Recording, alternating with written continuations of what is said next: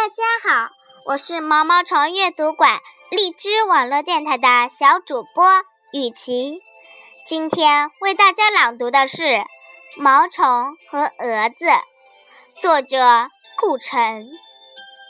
毛虫对蛾子说：“你的翅膀真漂亮。”蛾子微笑了：“是吗？我的祖母是凤凰。”蛾子对毛虫说。你的头发闪金光，毛虫挺自然。可能我的兄弟是太阳。